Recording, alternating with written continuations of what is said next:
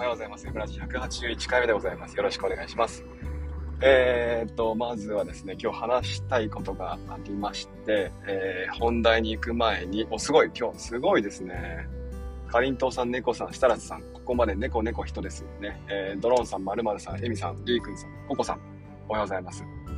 えー、っと、今日は、えー、動物が3匹と、機械が2つ、えー、ケーキ1つ、あとイニシャルと人間ですね。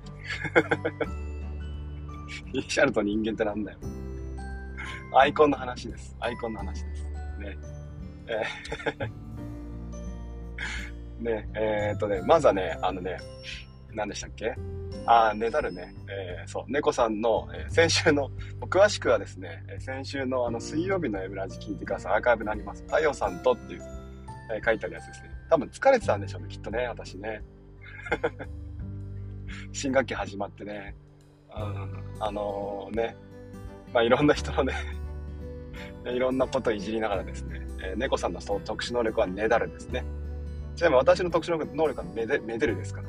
メデル。ね、結構ね、あの、アップル製品も出れてますけども、まあ、一番はアップル製品ですけども、もともとですね、えもともとでもないのかな、物にこだわる、えー、性質がありまして、私は。で、結構ね、持ちたいものってね、あの、こだわりがあるんですよ。逆にこだわり、持ちたくないものは持ちたくない。あ、違う違う違うな。え、ときめかないものは持ちたくないっていうね、そういう人なんですよ。だから物結構少ないかもしれません。ね、もともとね。ミニマリストまでいかないんだけど、ね、なんかこう、身の回りのものはこう好きなもので囲囲まれていったいたいっていうね、そういう属性の持ち主なんですよね。だからまあ、えー、めでる、ね、まあ、いろんな製品めでてます。さてさて、え、ー、と、その次の話としてですね、えー、腹ペコケッケさん、これにもやっぱ触れていかないといけないので、えー、でもケッケでまだ来てないね。じゃあ、こう本題いっちゃいましょう。ね。えっ、と、キーボード入力ですね。本日は、えー、っと、誰にも刺さらないであろう、需要がないであろう、日本語の文字入力について話をしていきます。えー、なんかね、急にですね、なんか、急、なんつうの、まあ、あの、神からの提示？ね、こんな感じなんでしょうね。急に、はっって、はって思ったんですよ。これ言わなきゃって思ったの。多分ね、モハメド・アリ、えー、違うムハンマドさんもですね、えー、キリストさんもですね、え、ブッダさんも同じこと感じたんでしょうね。ある日突然、あ、これ言わなきゃと思ったんでしょうね。えー、隣人を愛せよとかね、急に、急にですよ、銃持ってね、バラララってんだからね。イスラム教だいや、これちょっと偏見に見せてる。これ危ない。今の危ない。やめよう。ね。というわけでですね、まあ、あの、私もですね、日曜日に急に、はぁってね、来たわけですね。何が来たかっていうと、ね、日本語の入力についてね、お前もうちょっとつぶやけよと。誰にも需要がないんですけど、あの、我々、えー、まあ、日本語入力するときってキーボードね、まあ、ローマ字入力が多分ね、8割ぐらいです。多分、多分、多分。ね、で、残りの2割。いや、まあまあ80%がローマ字入力だとして、残りの29.9%が多分カナ入力なんですよ。だから99.9%がローマ字入力かカナ入力を使って入力してると思うんですね。で、あのですね、よく考えてほしいんですけど、まずローマ字入力。ローマ字入力って、あの、まず、パソコンというものがですね、えー、まあ、あの、外国で、まあ、アメリカです。アメリカでね、えー、まあ、誕生しました。その時に、まあ、当然ね、アメリカ人が入力しますから、文字入力ね、えー、英語の配列になりますよね。キーボードには英語が刻印されてます。まあ、タイプライターですかね、もともとね。で、まあ、クワ、クオーティーとかね、クワルティーとかっていうふうに表現しますけども、あれなんか、ちなみにですね、あの、クワルティのキー配列、えー、右手の人差し指に J があって、えー、左手の人差し指に F があってっていうね、あの、ホームポジションの、えー、配列の仕方。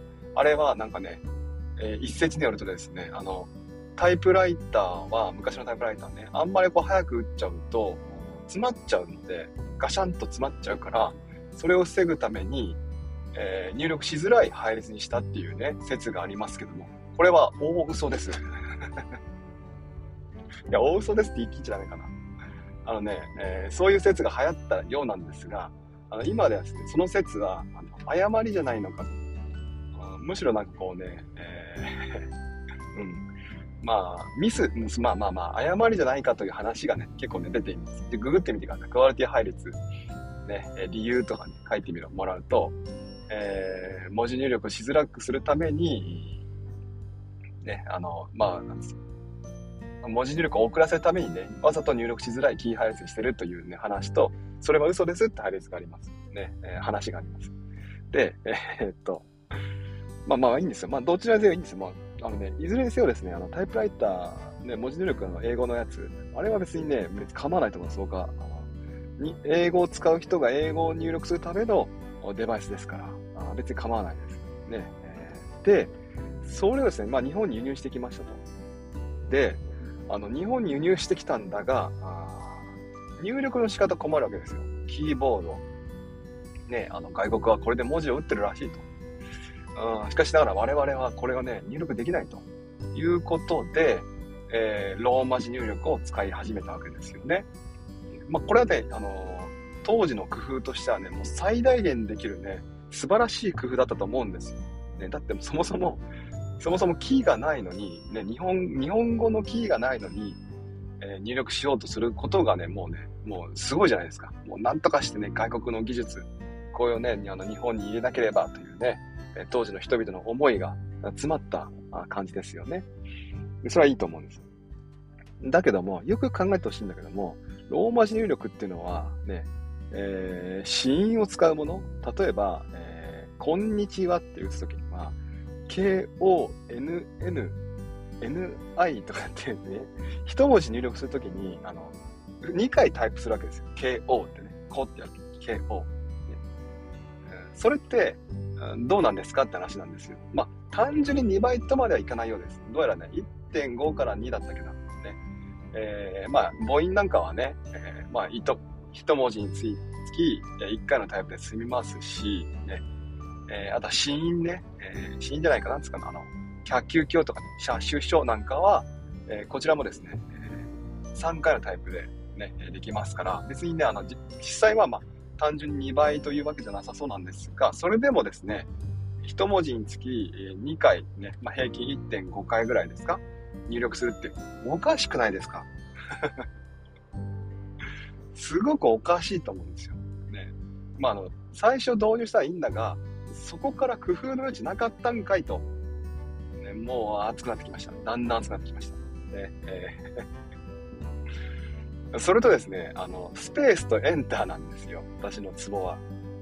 エンターキー日本は多用しますよね。だって、漢字変換した時に確定キーを押さないと、えー、漢字が確定されませんよね。漢字変わっちゃいますよね。まあ、ライブ変換っていうのはありますけど、そちら置いといてですよ。置いておいて、ね、文字入力しました。なんとかです。丸ってやって、漢字変換して、カシャカシャカシャとスペースキーを押してエンターをしますよね。スペースとエンターにあの仕事を割り当てたのも工夫だと思うんですよ。ね。えー、そもそも英語にはスペースとエンターで、えー、入力の変換をして確定するなんていう、そんな動作ありませんから、ここもね、あの、なんとかして外国の技術を輸入しようというね、思惑が隠れみますけども、まあ、でもですね、こちらも、なんとかならんかと、ね、私は思うわけですよ。えー、そもそも英語、英語だと、あの、スペースキーもっと大きいんですよね。で、あとエンターキーなんかはちっちゃかったりします。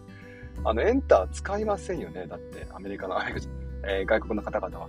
ね、だって、あの、文章が次の行に行きそうだけども、単語がこれ途中で切れちゃうな、時にエンター押すわけでしょ、きっと。ね、まあ、そうじゃなくても多分ワードなんか、ワードはどうなんでしょうね。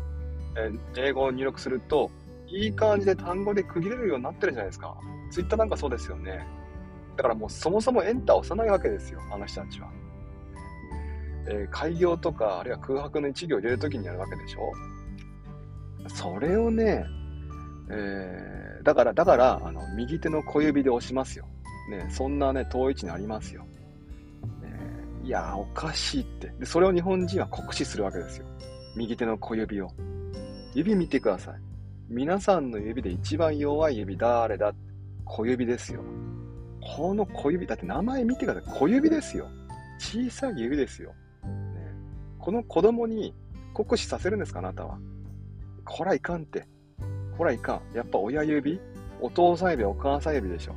仕事させるんだったら。ね、だって強いんだから、この2本は。いや、小指にやらしちゃダメだって。ちょっとビークール、落ち着きましょう。落ち着きましょう。今多分聞いてる人すごい置いてってる。それで、でね、えー、おかしいなと思ってるわけですよ。で、例えば、じゃあね、もうお前なんかいい案、そ文句言うだけかいい案があるんですよ、ちゃんと。スペースキーの右側をエンターにすればいい話なんです。ね、スペースキーをちょっと短くして、エンターをその隣に置けば、スペースカシャカシャカシャと親指でやって、エンター右手でパシンと親指で押せるんです、そうすれば。これでいいんです。バックスペースも押す遠いですよね。めちゃめちゃ遠いですよね。私タイプミスね、しまくりですからね。スペースの左とか、そういったところに置けばいいんですって。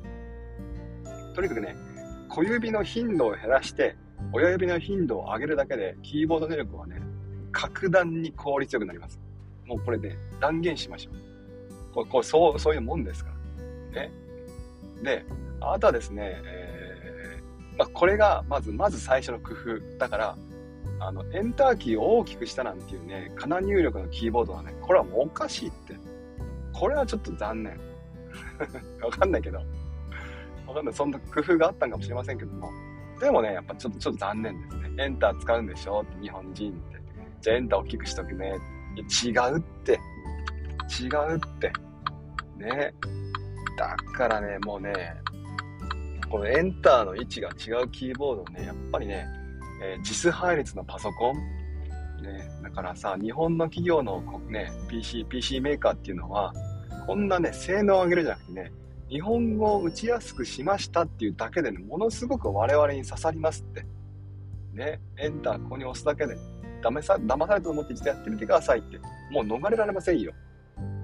まあ、実際はですね、あの、いろんなパソコンでキー配列変えられるんで、えー、我々が今持ってる Windows、あるいはあるいは Mac でね、えー、そのキー配列変えることができます。ですから、スペースの右側のキーをですね、わざとエンターにすることができるんです。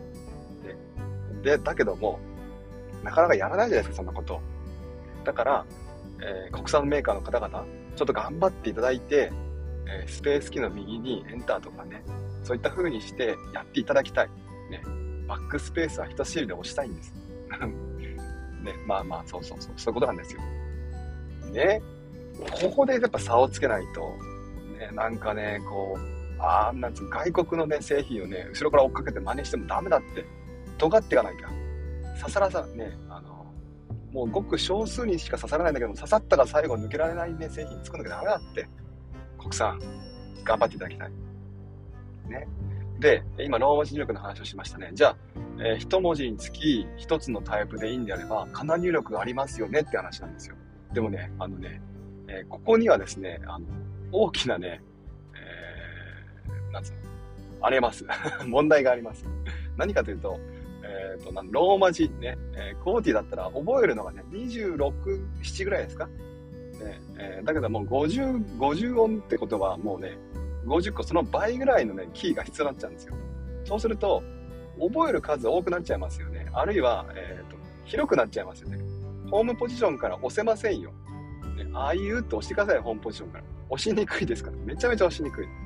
かなりよくそれでもね、多分ね、えー、50音がね、割と近くにあるんですよ。ああいうあたりは近くなかったかな。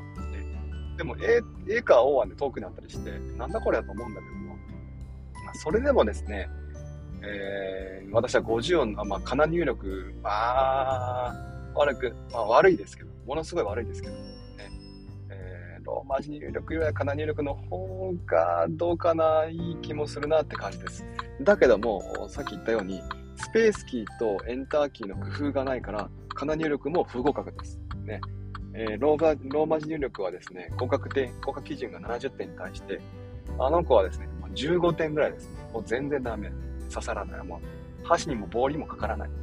15点、ローマ字入力はね。じゃ、カナ入力どうか。カナ入力はね、16点ですね。いや、ダメです。全然ダメ。カナ入力。ローマ字入力ダメなんだよね。やっぱカナだよね。って言ってる人も私は、ダメっていう。それダメっていう。じゃあどうすればいいかっていうとね、あのね、日本語を入力するための配列って調べてみてください。めちゃめちゃありますか、実は。で、で、私が気に入ってるのは、なぎなた式です。なぎなた式。ね、調べてみてください。えっ、ー、と、J がありますね。で、えー、あれはね、あ、ちなみに、あ、そうだな、なぎなた式の話がしましょう。ね。えー、覚えるのはですね、ホームポジションと上の1行と下の1行、この3行だけで日本語の入力は全てできます。ね。えー、ちなみに、伸ばし棒も使えます。ね。伸ばし棒って意味わからない位置にありませんキーボードって入力するのに伸ばし棒使いますよね。伸ばし棒皆さん目で見ないで打てますか？私はできません。遠すぎる。ねえー、でも日本語ってあのきあの伸ばし棒よく使うんですよ。なよく使うものはあんな遠くにあるのがね、やっぱりセンスないと。で、で、何でしたっけ？えホームポジションから上の行と下の行とホームポジションの行3行で全ての文字が入力できます。なぎなた式ね。で、えっ、ー、と、バックスペースはですね、右手の人差し指、ね、J の斜め左上のボタン、U でしたっけ、えー、それを使って、えー、まあ、単押しで、えー、バックスペースになります。不思議でしょ？え？っと思うでしょ？ね。あとね、確定キーなんかありません。えー、J の左下、ね、こちらがですね、句読点になるんですね。え、スペースキーと一緒に押すと句読点、丸、あ、丸になりまして、丸を押すと確定になります。つまり、え、文字入力をね、します。で、え丸ボタンを押します。そうすると、エンターキーを押さなくても確定になるんですね。これがね、非常に効率がいい。それと、日本語の配列で言う、よく、よく使う言葉、あるとか、するとか、えないとかね、そういったものは全部右手の人差し指と中指だけで打てます。ね。えー、JK として押せば R です。R。日本語よく R 使うらしいんですね。で、えー、なんだっけな。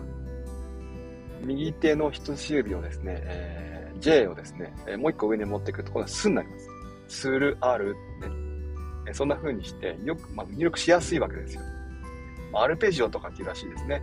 私、ピアノやらないんですけども、ピアノで、まあ、よく使う並び、ねえー、よくわかりません。まあ、とにかく、よく使うものを押しやすい位置に並べてるんです。これがなぎなた式。ね。で、ちなみに今さっき言いました確定、エンターなんか使いません。ね。一回も使わない。えー、使うのは、エンターもし確定したいならば、V と M の 2, 2個な、同乗し、ね。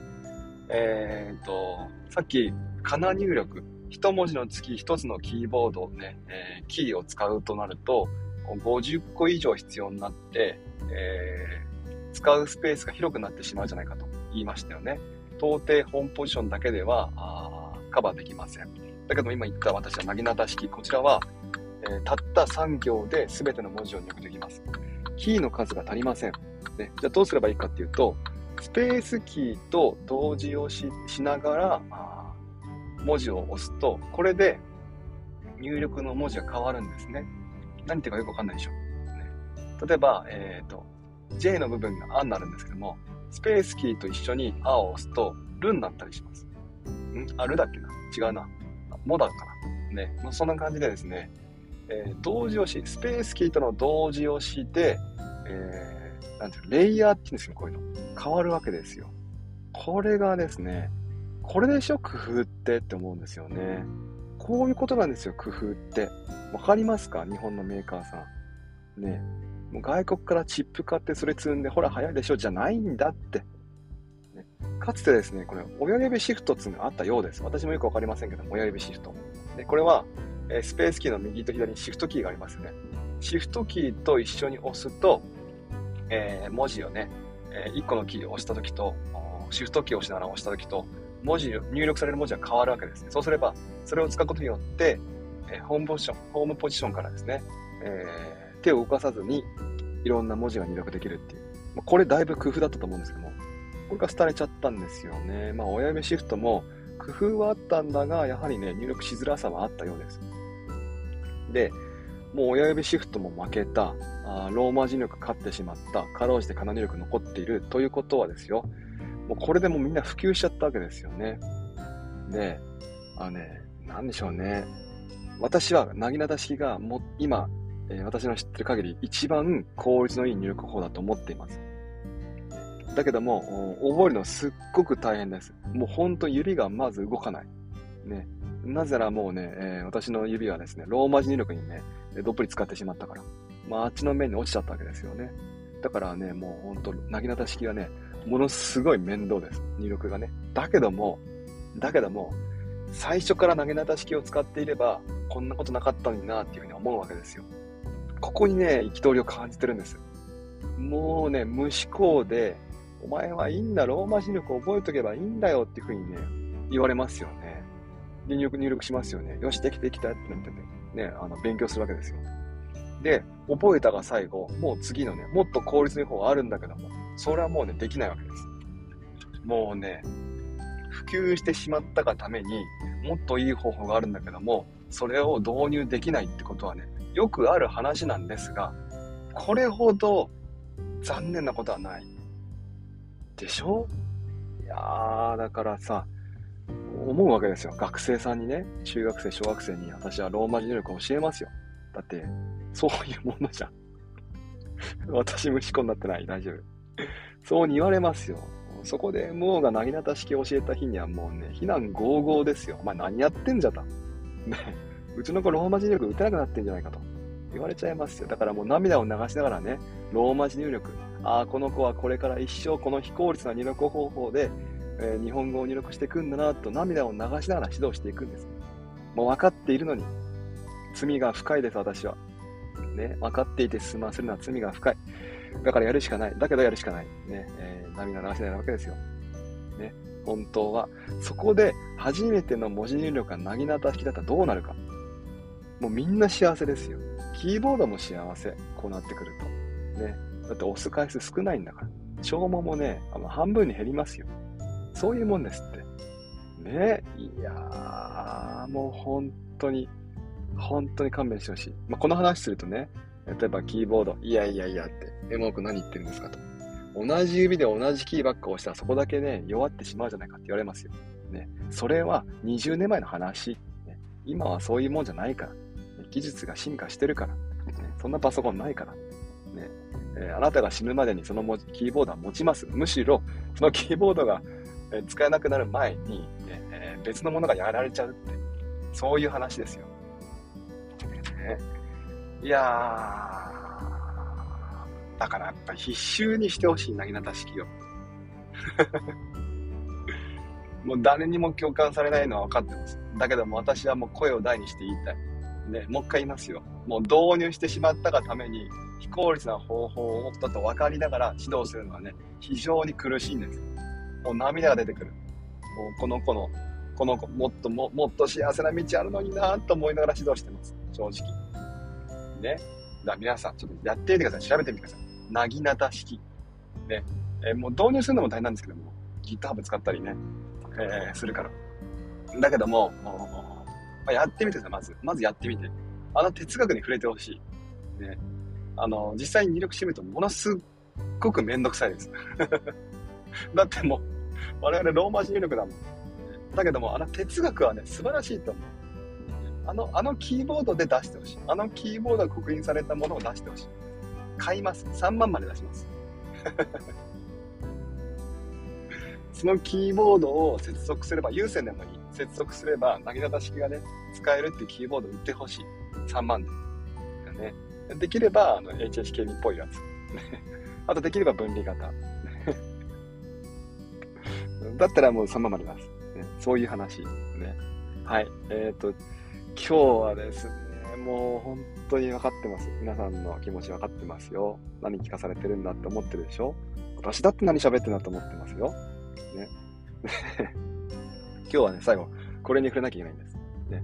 えっと、ケッケさん、腹ペコケッケさん、全然話変わりますよ。ね。えー、っと、えー、まあ最後アップルになっていきましょう。iPhone、iPad、持ってる自分が好きになる。かっこ自己満。何の話か思いますよね。腹ペコケッケさんがですね、えー、っと、なんか昔、バトンみたいなの流行りませんでした？回ってきたやつ、質問に答えるみたいな。で、質問が10個ありまして、ね、えー、まあ、筋肉とか、よくわからない、宇宙とか、よくわからないお題お題があるんですが、その中の一つですね、まあ、買ってよかったと思えるものっていうふうに質問がありまして、そこで腹ペケッケさんは iPhone、iPad って言ってますね。えー、まあ、過去自己満って言ってますけども、さっきも言いました、冒頭言いました。周り、身の回りに置くものなんて私が決めていいんじゃないですか？ね、やっぱりね、えー、心が豊かになるもの、私がいいなと思うもの、そういったものを選んでいいんじゃないですか？自己満え、素晴らしいじゃないですか。ね。自己満しましょうよ。満足しましょうよ、自分の人生に。自分の製品。ね、その話でですね、えー、今日は締めくくりたいと思います。は い、ではですね、え本日も聞いてくれてありがとうございました。ねえー、明日ですね、明日は iPadOS についての復習をしていきましょう。もうそろそろ近いですからね。えー、そろそろ臨戦態勢ですよね。えー、今週の木曜日午前2時、えー、アップルイベント2000、えー、2022始まります。ね。えー、ですから、そこに向けての準備をね、していきましょう。復習をして、予習復習をして臨んでいきましょう。はい。えー、ではですね、こんな感じで毎朝7時から7時30分ぐらいまで目安にですね、え大きなテーマ、アップルについて、アップルに関係ない話もだいぶしますけども、え話をしていますので。もし興味があればですね、えまた明日も聞いてくれると嬉しいです。また、えアーカイブを残しています。えー Spotify あるいは、ポッドキャストですね、えー、M ラジ、M がひらがなラジカタカナで検索してみてください。えー、181回分のですね、変態的な話は聞けると思います。えー、では今日も聞いてくれてありがとうございました。また明日もしよければよろしくお願いします。じゃあ行ってきます。いってらっしゃい。